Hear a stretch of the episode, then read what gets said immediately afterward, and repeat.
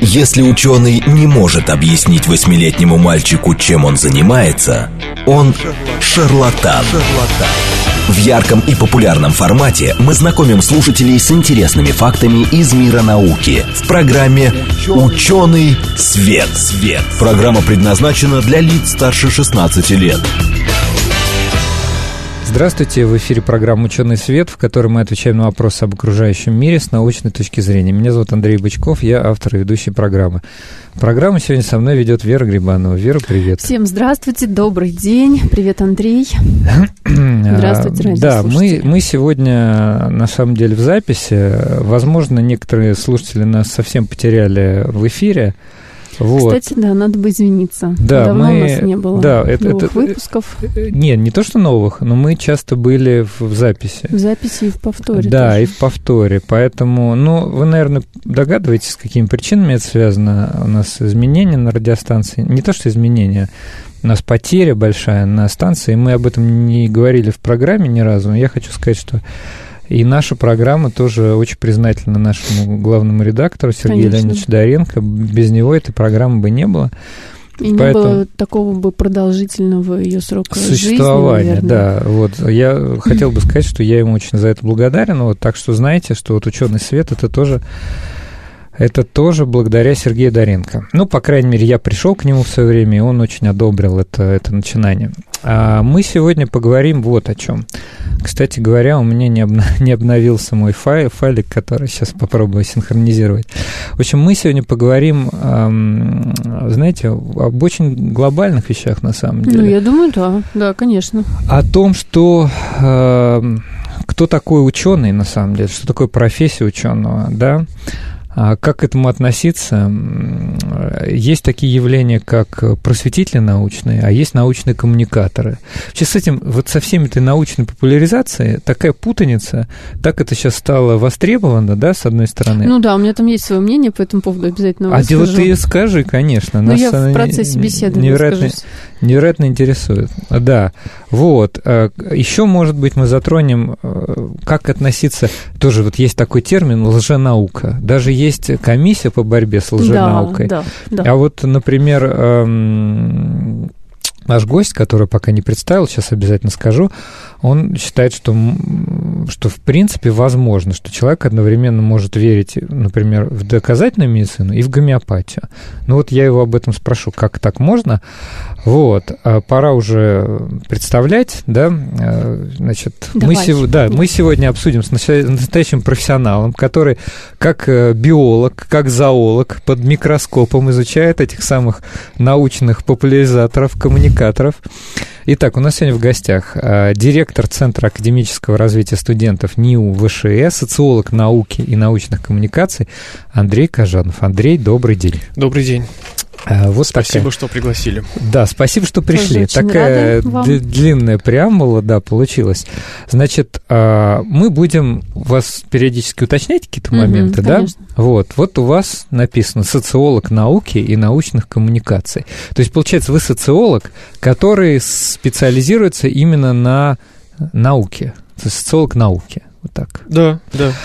Почему вы начали заниматься именно социологией науки? Какой ты вопрос прям сразу, да, такой?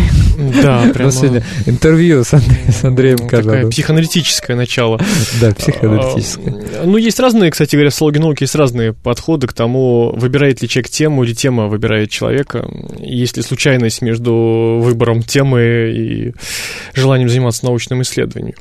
А, Ну, то есть те, кто занимается там гендерными исследованиями, исследованиями неравенства, исследованиями миграции и так далее, а, обсуждается, имеют ли они какое-то к этому личное отношение, или это познавательная задача и ничего личного. А, Но если про меня, мне просто было интересно в какой-то момент э, эм, еще до социологического обучения э, корпус э, текстов и идей философии науки. Мгм. И я помню, как бы огромное впечатление произвел как сказать, выходившие, так сказать, на русском языке тогда новые-новые книги Карла Поппера, Мгм. Еще не было книг Роберта Мертона, но активно там издавался Бертран Рассел, аналитическая философия, а, Майкл Малкей, ну, то есть какие-то философские работы, которые вот проблематизировали вопросы, тогда это называлось гносеология, сейчас это чаще называют эпистемологией, то есть как устроено знание, а при этом базовое образование мое было связано с социологией, поэтому пересечение социологического взгляда и а, предмета а, ученой научная профессия кстати, одна из задач была тогда, я помню, еще на третьем курсе, ответить на вопрос э, о внутренней, э, собственной социализации, то есть, ну, вот э, такой ценностный вопрос, кем ты хочешь быть и что это значит, кем-то там стать, вот это вот такая профессиональная рефлексия. Угу. В принципе, она многих, сколько я знаю, своих, по своим коллегам, многих приводила в область социологии науки. Очень интересный момент, почему-то на естественно-научных факультетах на третьем курсе нету такого, чтобы кто-то сидел, слушал и отвечал на вопрос, вопрос, куда вообще тебя твое профессиональное развитие потом приведет. Нас никто не спрашивал. Никто не спрашивал, а да. Потому что вот по итогам нашей передачи, мне кажется, станет понятно, что э, такой курс мог бы иметь самые плачевные последствия и, и мог бы, знаете, как э, попытка провести психоаналитическое, скажем, э, тренинги в, ну, в религиозных обществах, да, там примерно половина участников может просто уйти, Сбежать. уйти оттуда, да, поняв, что то, чем они занимаются, следует называть по-другому, и есть другие альтернативные способ и так далее. То есть, ну, социология науки довольно э, такая не всегда приятная для естественных наук область знания. Это и правда. Некоторые ее выводы, о которых, может быть, сегодня поговорим, да. Э, и звучат, и воспринимаются как, ну, и провокационные, и агрессивные, и такие антипозитивистские даже в ряде случаев. Вот я слушал выступление Андрея, да, на, ну, есть... Где? Ну, ну вот мы, скажи. вообще мы познакомились недавно на конференции научной, которая проходила в Сочи. Угу. Вот, и там, в частности, вот у него коллеги-журналисты брали интервью, вот, я послушал то, что он говорит, и я понимаю э, слова провокационные выводы. Давай вернемся вот к чему. А, у нас в аспирантуре был курс философии Только науки. что хотел к нему да. вернуться, да, мы такое изучали, но это была философия науки, да? Ну, философия. это история философии науки. Нам знакомы Карл Поппер, Бертран Рассел, да, но мы все равно тут, конечно, страшные дилетанты, поэтому вы для нас рассказываете, как для самых простых абсолютно пользователей. Ну, как там в философии обычно сидишь, там где-то на последней да. партии, а уж слова, А уж слова гносеология и эпистемиология, я бы сказал, да. попрошу в нашей программе не выражаться. Ну, кстати, давайте уж поясним. У нас есть такая традиция, когда кто-то из гостей что-то такое произносит страшное, да. я его прошу перевод на русский язык. Я постараюсь. Ну, я, конечно, я буду утрировать угу. смысл, э, кому надо, может пойти в энциклопедию, э, и причем в разные энциклопедии. Но там тоже страшные вещи написаны. А, ну, вот я бы так сказал, что эпистемология, наука, об, наука изучающая, это область философии, философии и методологии, иногда их объединяют. Изучает она функционирование систем знаний, то есть как знания объединены в системы. Вообще слово эпистема, это значит теоретическое знание, то есть что-то кодифицированное, связанное связаны друг с другом смысловым образом, начиная с Платона, это это более-менее описано. И выясняются внутренние логические отношения между системами идей. То есть, и как возникает внутренняя логика, а в самореференции, ну, грубо говоря, как какой-то термин начинает что-то означать внутри какой-то науки. И он означает не потому, что это просто конвенция, ну, ученые договариваются, mm-hmm. а потому что этот термин приобретает значение внутри определенного корпуса знаний. Mm-hmm. То есть, в этом смысле эпистемология изучает границы между mm-hmm. разными областями э, и научного знания, а, а на самом деле не обязательно. То есть, вот по умолчанию э, до Карла Поппера, грубо говоря, да, или без Карла Поппера. Эпистемология изучает любое знание. И мифологическое может изучать эпистемология, там, любое. А, а, Правда, в курсах там философии науки, как правило, ну, так получается, что схлопывается до научного знания только, и мы изучаем там примеры эпистемологии, там, например, геометрии, там, допустим, сравниваются там Евклидова и Лобачевского, да, или изучаются эпистемологии какие-то там системы биологического знания, там, например, изучается Лысенко, кейс Лысенко как паранаука, как пример нарушения эпистемологического порядка, вмешательства внешних сил, сил и так далее. Но я должен сказать, что эпистемология э, может пониматься как еще и э, антропология знания, в таком широком смысле, где знанием может считаться все то, что люди считают знанием, угу. суеверия, стереотипы, знание, предрассудки. Да? Если они связаны друг с другом угу. в систему, то есть если из одного следует другое, и люди могут продолжать этой последовательности суждений, тогда ну, есть основания в некоторых а, направлениях эпистемологии считать это знанием, да, и подвергать это анализу. Ну, то есть, условно, когда внутри есть какие-то логические связи, когда, и внутри Да, когда, когда либо люди способны эти связи э, восстановить, а, либо ну, такие предрассудки. Предрассудки часто связаны друг с другом, то есть они цепляются друг на друга и наращиваются, так сказать. Вот это, кстати, тоже то, что пункт, который я хотел обсудить. Провокационно мы, немножко, да, звучит? Раз вот мы на него прям... вышли, угу. давайте я прям прямо спрошу, опережая все-все-все, о чем мы хотели поговорить. А есть, такое, есть такая история, что если у человека есть, э, ну, можно это назвать предрассудками, да, но он верит во что-то такое, что нам не очень кажется, ну вот людьми, людям из естественных наук кажется здесь очень сложный термин подбирать, да, ну, не лженаучным, ну, каким-то таким сомнительным, да, недоказанным. Да, вот есть понятие доказательная медицина, угу. да, а есть вокруг нее большое количество альтернативных каких-то учений, да. э, значит, вот есть такая закономерность, что если человек э, верит во что-то одно такое, то он верит и во что-то другое. Сомнительное из другой, другой области, области, да? Правильно а, Ну, чтобы совсем людям прям вот упростить и примитивизировать, за это мне сейчас прям полетят Не, Это очень сложный вопрос, на самом деле, вот... Э... Ну, он, он, он очень сложный. Э, я Может, несколько, исследования есть? Я несколько тезисов. Я, я по, по ступенькам попробую ответить, а, потому что ну, без этого мой ответ не будет правильным. Давайте. А, а, вообще, а, существует, ну, грубо говоря, две, два подхода, две, две эпистемологии. Вот то, что мы называли фамилию э, э, философа Карл а. Поппер, э, это эпистемология, которая правильно называть, ну, позитивистской, иногда ее называют, э, например, фундаменталистская, в, том, ну, в английском языке, да, это означает, что это такая, это взгляд на, на вещи, на мир, э, как на вполне себе реальный, материальный, материалистический мир, угу. э, в котором существуют законы, ну, то есть есть э, это подход, который разделяют по умолчанию все естественники, да. любые, это их объединяет. Это представление о мире как о чем-то совершенно данном, даже не оспариваемом. Конкретно. И поэтому в, в, этом, в, этой, в этом подходе а, ваш вопрос звучит таким образом. А, если люди верят в ерунду, а, ну, как это сказать, что это значит, что это говорит об этих людях? Ну, и надо делать вывод, ну, например, что эти люди идиоты, либо они, ну, недообразованы, либо они находятся под влиянием каких-то информационных факт... потоков. Да, да, например, религия ослепляет их, это, да, там еще в старые, или там э, в советских книгах была версия, что это буржуазные, значит, там искажения там mm-hmm. могут быть. Ну, в общем, э, идеологические какие-то примочки, там, прочие вещи. Это довольно позитивистский взгляд на вещи, которые социолог науки сейчас, ну, в общем-то, не разделяет.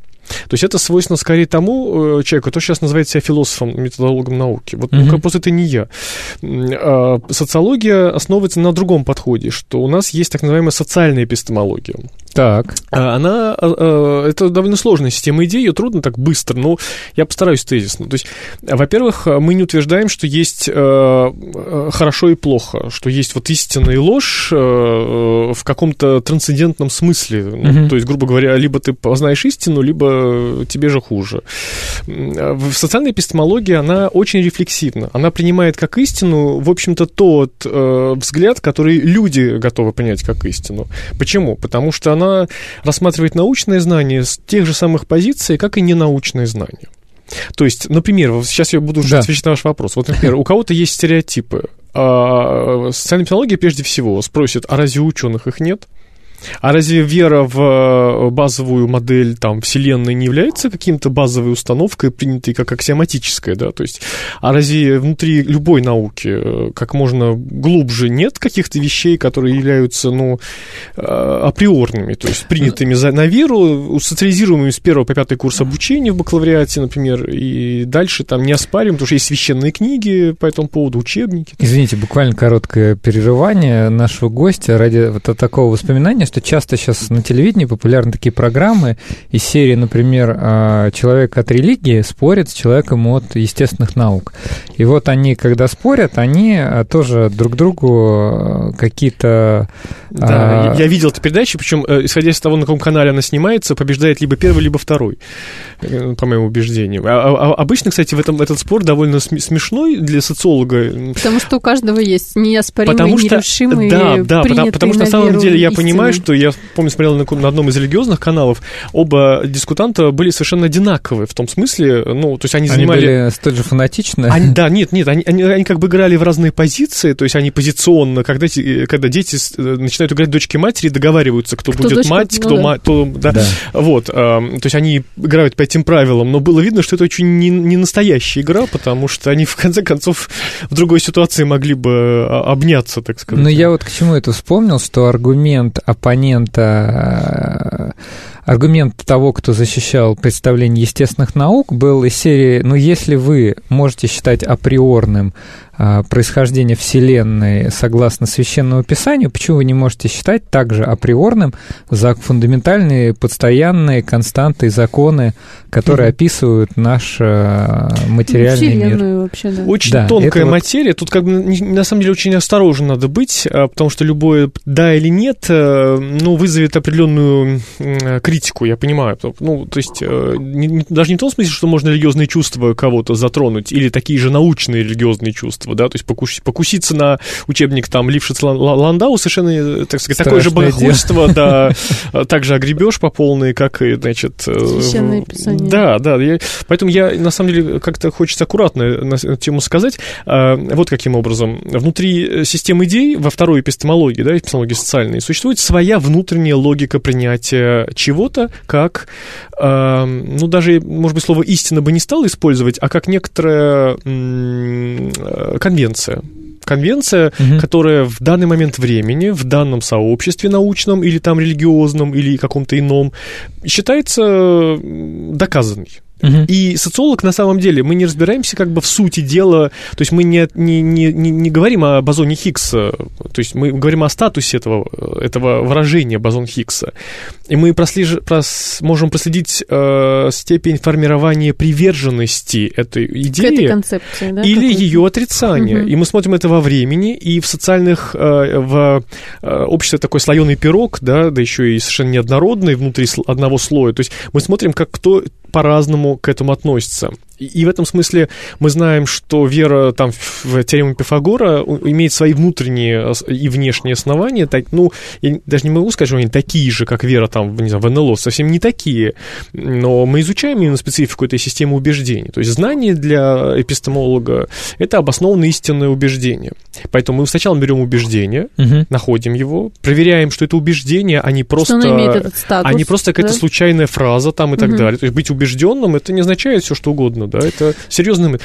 Да, да, да, пожалуйста. Изучаем обоснование, э, под обоснованием понимаем и логическое обоснование, внутреннее, и внешнее, то есть укорененность э, в социальной практике. Угу ну, например, там никакая, ну, например, там вот, если взять академические ритуалы, да, то защита кандидатская – это способ обоснования. Да. То есть написать просто хорошую книгу или быть просто хорошим человеком – это недостаточно, чтобы э, конвенционально заявить, что тобой там сделано научное открытие, да, ты должен пройти там ряд ритуалов, и в этом смысле там социология науки просто опускается до эмпирического уровня, изучает эти ритуалы, э, там, защите диссертации. Двойное рецензирование там а. слепое, не знаю, там, или там, допустим, там, доказательная медицина для нас это мета, набор методов. Мертон, кстати, писал об этом, социолог науки, американский отец-основатель социологии науки. Мертон, Он писал, да? что наука, ну, в зависимости от того, хотите вы просто сказать или выпендриваться. Давайте, давайте повыпендриваемся. Ну, тогда Мертон, да. Мертон, да. да. Э, э, э, значит, что наука — это набор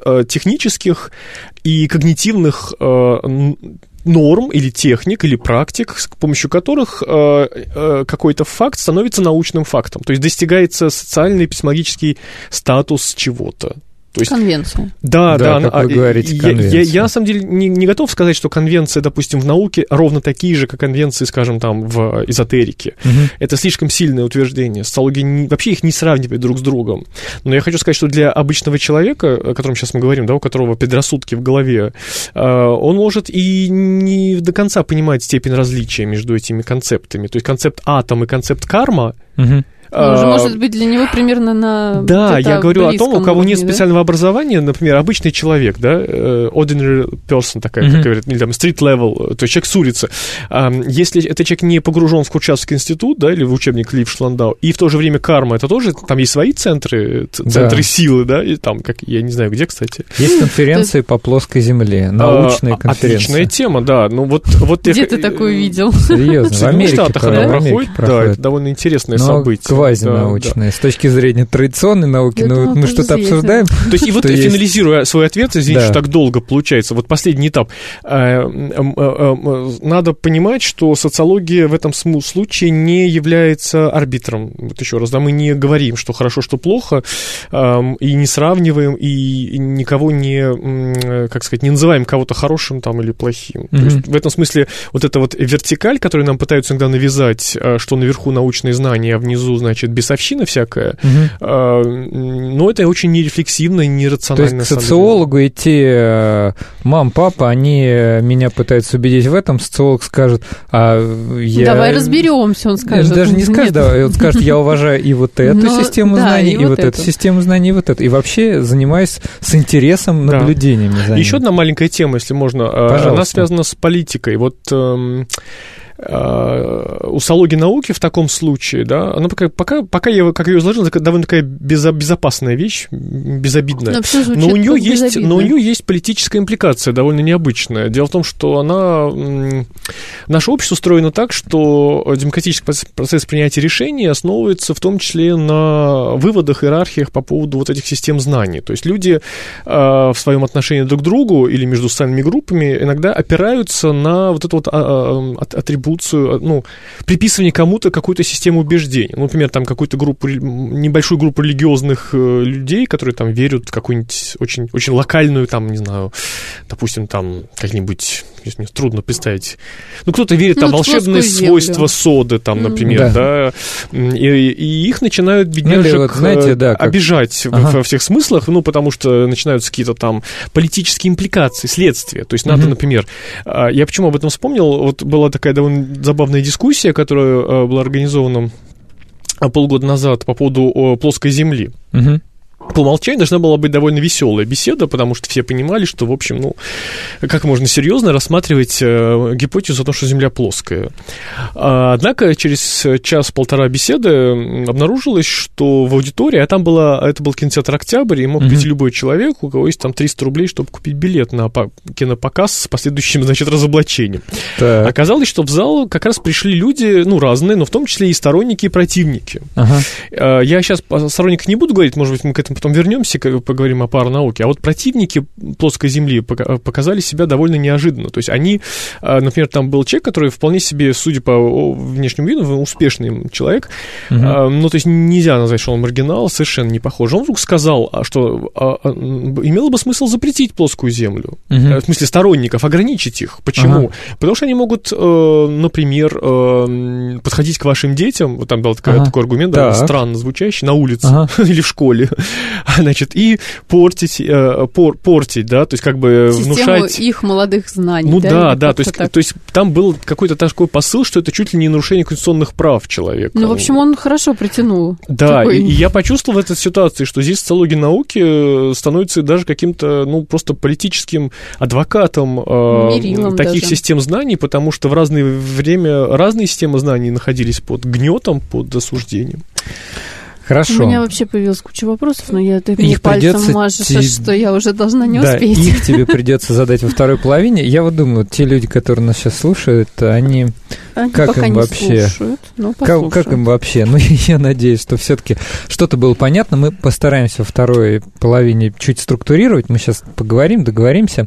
Я напомню, у нас в гостях э, директор Центра академического развития студентов НИУ ВШЭ, социолог науки и научных коммуникаций Андрей Кажанов. Мы вообще собирались поговорить про и про феномены популяризации науки, и научной коммуникации, и э, паранаука, лженаука, вот, вот это все. Ну, мы подходим сейчас со стороны там э, философии, социологии, всякие разные слова называем. Э, Во второй половине будет больше конкретики. Услышимся. В ярком и популярном формате мы знакомим слушателей с интересными фактами из мира науки в программе «Ученый свет». свет. Здравствуйте, в эфире программа «Ученый свет», в которой мы отвечаем на вопросы об окружающем мире с научной точки зрения. Меня зовут Андрей Бычков, я автор и ведущий программы. Программу ведет со мной Вера Грибанова. Я здесь, всем здравствуйте, привет. Привет, да, мы продолжаем. Э, Мы в записи сегодня. Э, Значит, говорим мы сегодня с директором Центра академического развития студентов НИУ ВШЭ, социологом науки и научных коммуникаций Андреем Кажановым. Дело в том, что у нас никогда еще в гостях не было социолога науки. А давай буквально вот попросим нашего гостя э, как- как-то сказать все-таки для тех, кто, может, только подключился, кто такие да, ну вот я как раз науки. хотела задать вопрос, что же overall, да, представляет собой социология науки, кто он такой социолог науки и зачем он нужен нам? Скажем Да, так. Сложная задача. Э, Я попробую. Социолог науки, э, во-первых, это, это просто это обычный социолог по образованию, то есть он владеет с логическим из- измерением, изучением, методами и так далее, но применяет их для анализа э, я бы сказал, двух вещей. Наука внутри себя, наука как институт, э, как деятельность ученых, научная академическая профессия и так далее, внутренние процессы, там, неравенство внутри науки, доказательства и так далее. И внешний контур, то есть как наука и общество взаимодействуют, э, э, как э, происходит э, распространение научного знания за пределами научной лаборатории. Э, э, Там есть выходы на социологию технологий, как некоторые следствия развития социологии науки, есть выход на социологию научных коммуникаций, то есть на внешнее взаимодействие. Э, э, И в целом, конечно, социолог науки чаще всего, вот если вы встретите э, где-то, да, то в большинстве случаев это э, социолог, который изучает внутреннюю научную коммуникацию, то есть как устроено профессиональное сообщество Профессиональное ученых. сообщество ученых. Это это чаще всего, это интересно. архетип такой. То есть как устроены индексы Хирша, как э, в этом смысле э, социолог науки близок к так называемому со- наука, наука, наукометру. Интрично- наукометрики, Да, scientometrics, да, то есть э, в русском языке еще слово науковедение, но науковедение это означает, что там еще и философия примешивается, история науки, историография и так далее. Э, Социолог науки более эмпирический такой человек. Мне обычно. вот что понравилось. Вы сказали, научное неравенство есть. Вот я могу ошибаться. Мне кажется, что есть некоторый такой стереотип, что вот у нас там есть, например, там какие-то индустрии разные, Мгм. да, в них там есть кто-то больше прорывается, кто-то меньше. А вот как будто в науке это вот такое большое сообщество, и там вот они примерно все вот наравне. А вы сказали про научное вот неравенство. Это может как-то выражаться, я не знаю вообще, в чем это может выражаться? В деньгах, в цитировании, в статусе, в публикации. Да, вот во всем, вот во всем этом и начиналось исследование вот этого неравенства или вопрос стратификации внутри науки а, с, во-первых, с некоторой рефлексии ученых по поводу собственного цеха, то есть вот как устроена, скажем, наука европейская, э, разные модели, там, я не знаю, постсоветская или азиатская, там, Мгм. или даже африканская, а, э, закончилось тем, что, например, э, где-то 60-х годов все это началось. Это никогда не закончилось, но идея в том, что разные факторы неравенства изучались и в основном отвечали на вопрос, что является вознаграждением работы ученого. Почему? Потому что это объяснило бы почти все, что было внутри науки. То есть, если понимать мотивацию ученого, то проще понять, почему народ э, часто считает ученого таким чудаком, чудным, чудаковатым, Ну, тё- вот говорю, тепленьким. Таким, такой, да, миф. значит, э, миф Перельмана, да, такой образ, значит, человек, который даже не за деньги и, и- и так далее. И действительно есть какие-то признаки, что деньги не являются в этой его сфере тем, чем они являются в других сферах, э, там, где люди занимаются зарабатыванием денег. И вроде как э, ученому неприлично, как минимум, так говорить. И вот с этого началось изучение. Э, Роберт Мертон, которого мы упоминали в первой части, придумал назвать это там эффектом Матфея. Вот, это да, эффектом спросить, а, это. эффектом кумулятивного, то есть, ну, как бы накопительного распределения благ. Ну, идея, на самом деле, очень, очень простая. Она, этот Матфей, тот самый Матфей, да, кто является одним из авторов Евангелия, там есть фраза в Евангелии от Матфея. Э, в моем пересказе это будет так звучать, что у кого что-то было, у него станет еще больше. У кого было мало, у того еще и убавится. Ну, то есть угу. а вознаграждение, которое человек получает в науке, не равно простому, простой и беспристрастной оценке конкретного вклада, а является накопительным. То есть оценивается с учетом предыдущего накопленного опыта. Иными словами, репутации.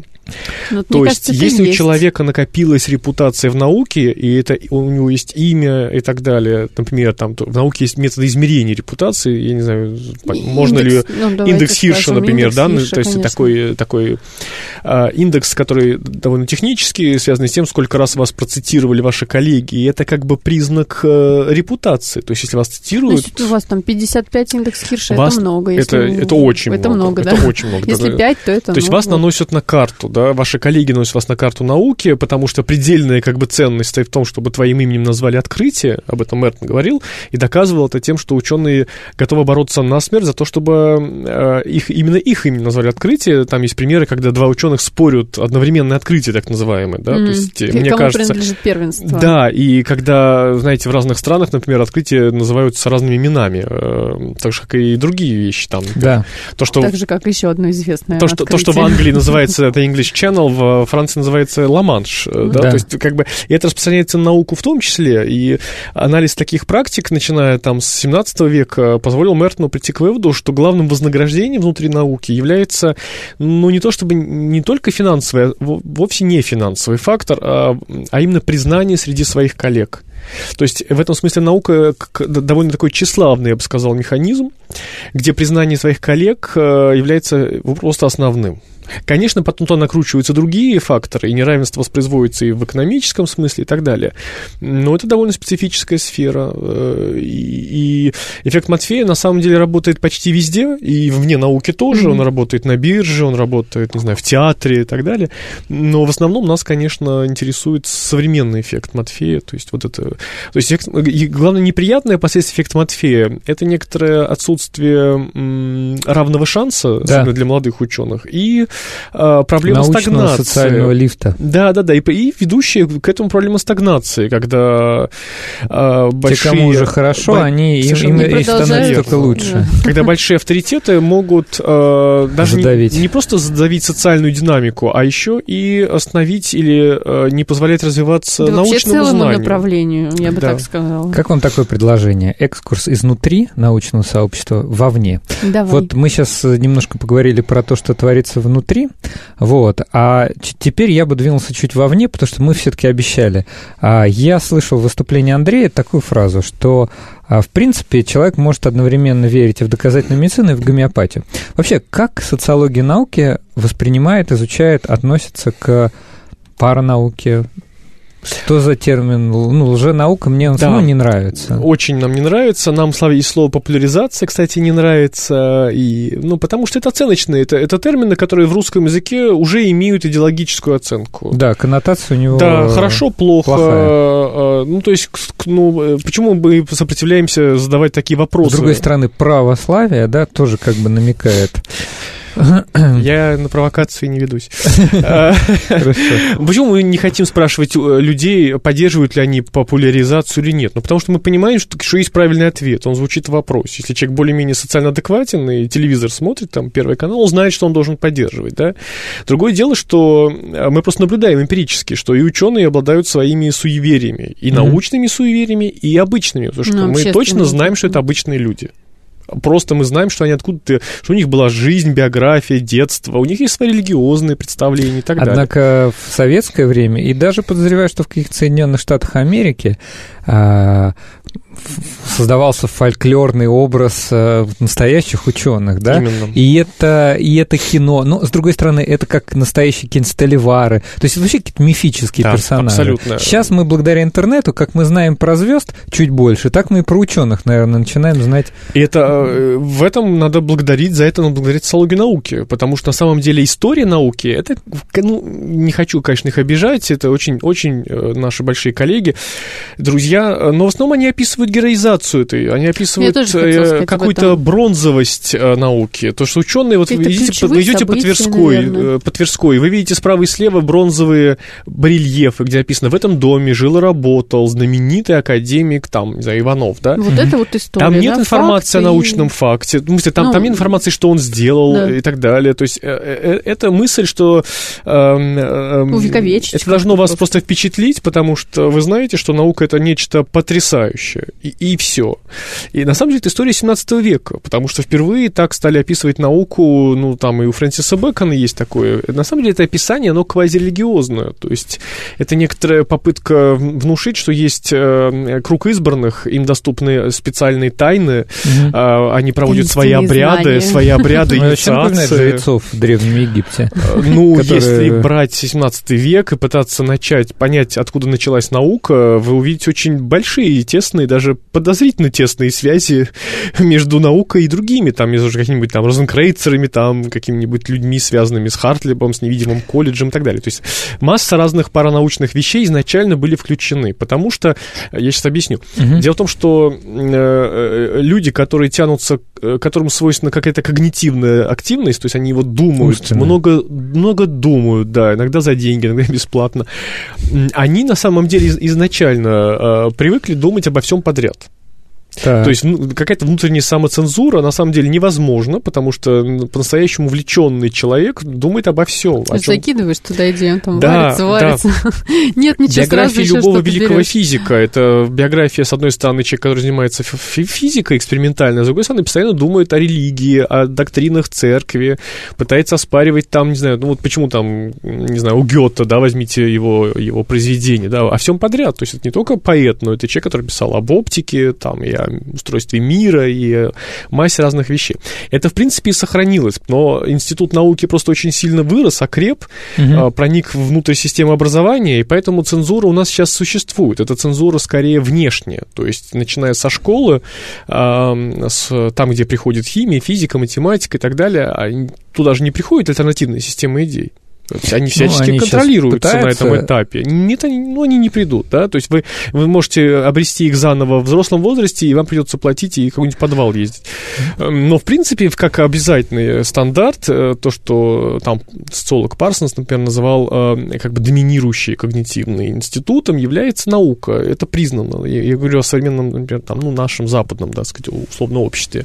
Ам, И в этом смысле продолжающее образование наука а, поддерживает эту цензуру, и, и поэтому возникает ощущение, что если ты ученый, ты, наверное, должен, ну, ну не быть, по крайней мере, рьяным э, религиозным адептом. Да. Ты можешь им быть где-то там внутри себя Хотя диссидентствующим. помнишь, мы, мы рассказывали про интересный факт, э, Александра Борисова рассказывала, Мгм. когда она как раз привела этот пример, я не помню, к сожалению, фамилию ученого, она говорит, вот у него действительно есть такие-то труды, но когда ему задали вопрос, а как вы видите, он говорит, вот лично мои чувства, вот у меня там есть, э, ну, условно, там он крещен в православной вере, он говорит, я вот искренне вот в это верю. И вот все. И, и как бы вот... И- а она говорит, а как вот связь Да, там и- между и этим? Саша Говорит, большой ну, молодец, так. потому что она как научный журналист и коммуникатор а, а, говорит, э, помогает человеку сказать правду. То есть, на самом деле, в формальных структурах он должен был бы э, крепко молчать об этом. Потому Да, но что он попытка сказал сообщить... Ну, если- Честно ну, и представьте браво, себе, это- что кто-то из докторов медицинских наук сообщит, что он еще там, например, и ацилококцинумом лечит простуду, то есть Да.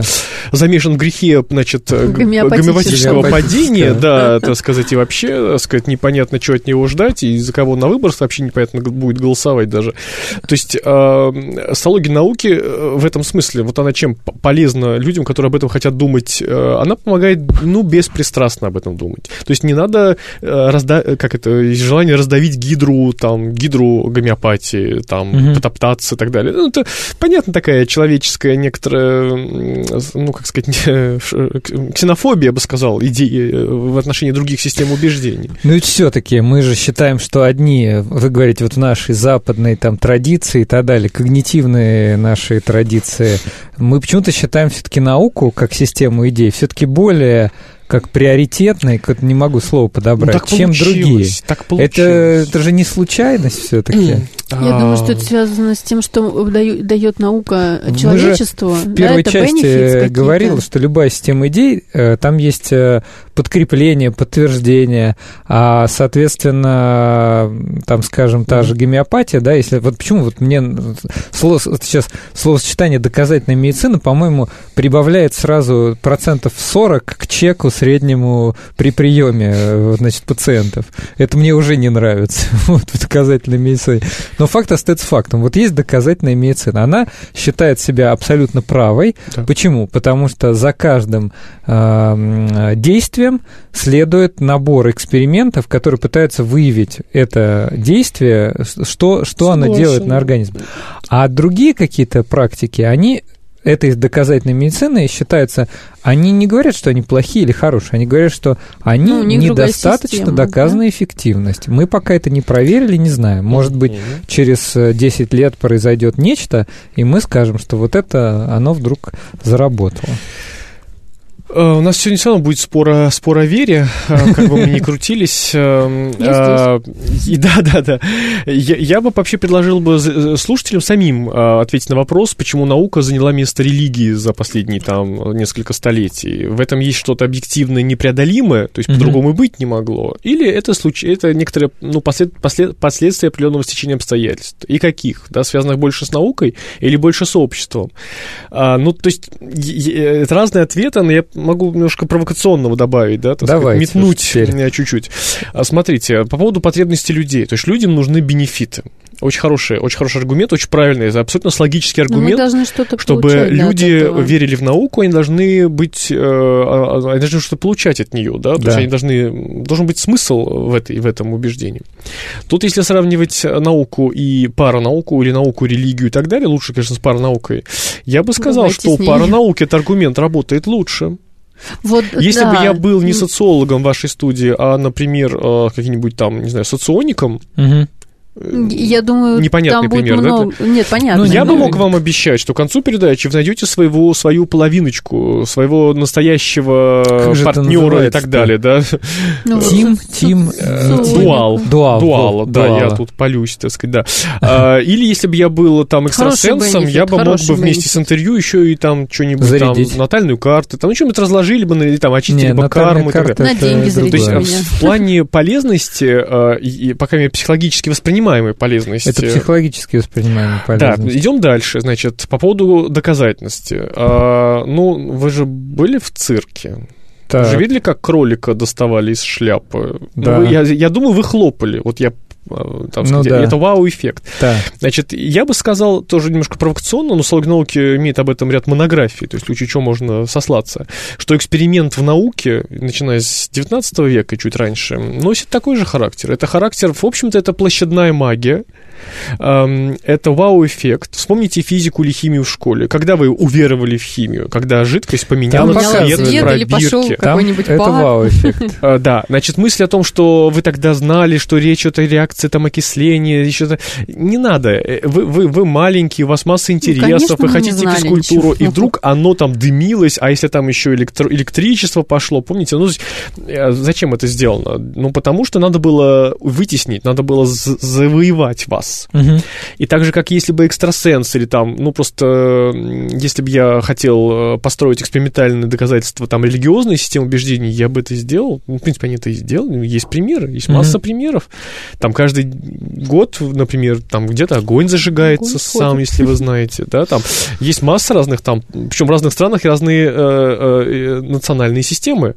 Там где-то икона, например, э, может плакать, а где-то мироточит, например, только, только статуя и разными жидкостями. То есть где-то мира, а где-то, например, кровь, да, и так далее. То есть, э, очень скользкая тема, очень опасная моя тема, но я хочу сказать, что социолог изучает эту систему э, э, вот этих вот доказательств, которые адресованы внешнему потребителю, угу. а, то же самое техника и так далее. То есть попытка сказать, что это знание будет очень полезно для твоей жизни, ну, например, для твоей загробной жизни. Это вообще такой неубиваемый аргумент. Ну, угу. вообще, звучит Прям так, Да. твердокаменно.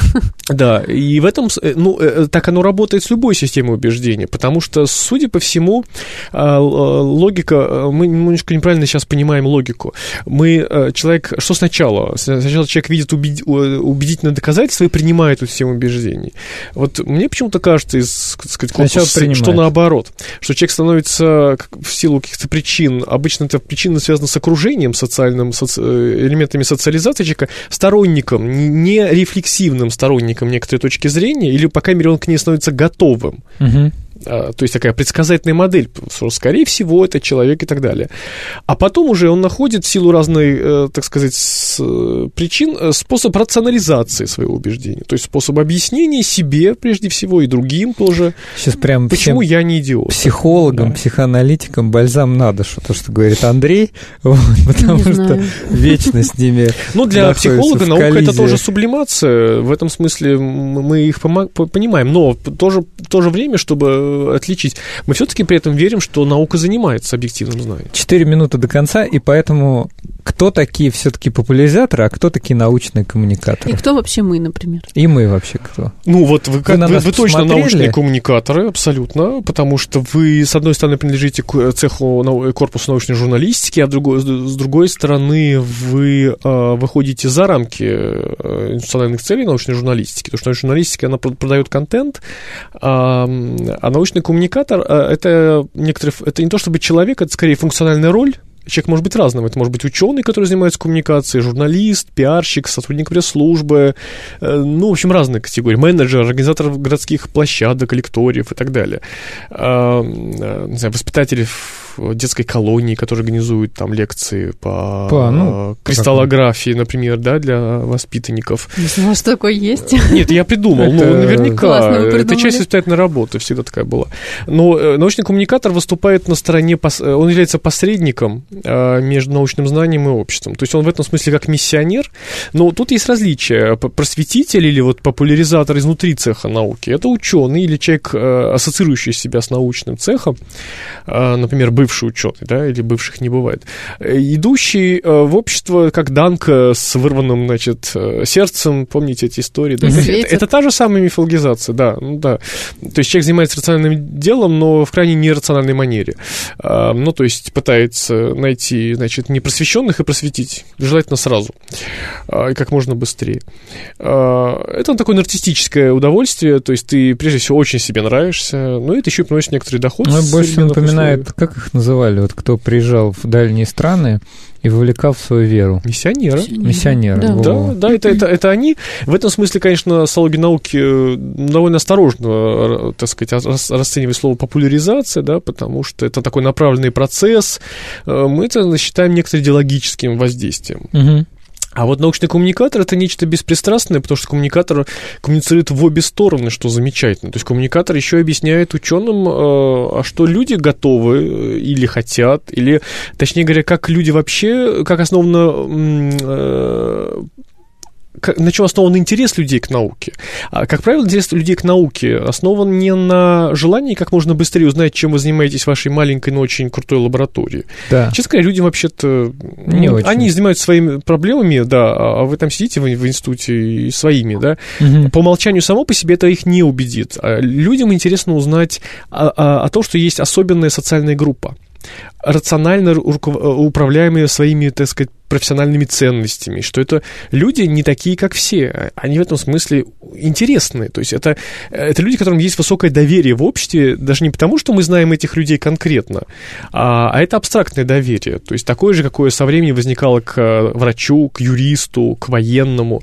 То есть человек, способный на альтруистическое поведение, человек, способный на то, чтобы всего себя отдать какому-то общему благу и так далее. То есть социальный образ ученого на самом деле гораздо сильнее влияет на желание людей получать научно-популярную информацию, потому что люди тем самым Чем приобщаются. сама информация, да? Чем иногда сама информация, например, лекция по, про астрономию, но имеет небольшое отношение к повседневной жизни. Зато образ астронома, которого ты слушаешь, это как, э, не знаю, итальянская опера. Ты, может быть, не понимаешь смысл, о чем они поют, но тебе, Ну, черт очень побери, круто. нравится, что происходит, да. Все, к сожалению, я вынужден прервать наш Всё, да. замечательный. Да, Ой. Ой, Всё, я всё, уже всё. опять Но хотела у нас есть, задать у нас есть вопрос. хорошая новость, Ну, Вер. какая? Теперь отныне, с сегодняшнего дня, ученый человек нас назвал научными коммуникаторами. Мы можем смело Коммуницировать. об этом говорить и коммуницировать. Да. Андрей, спасибо большое за Спасибо. интересный, Спасибо за интересный разговор. У нас в гостях был директор Центра академического развития студентов НИУ ВШЭ, социолог науки и научных коммуникаций Андрей Кажанов.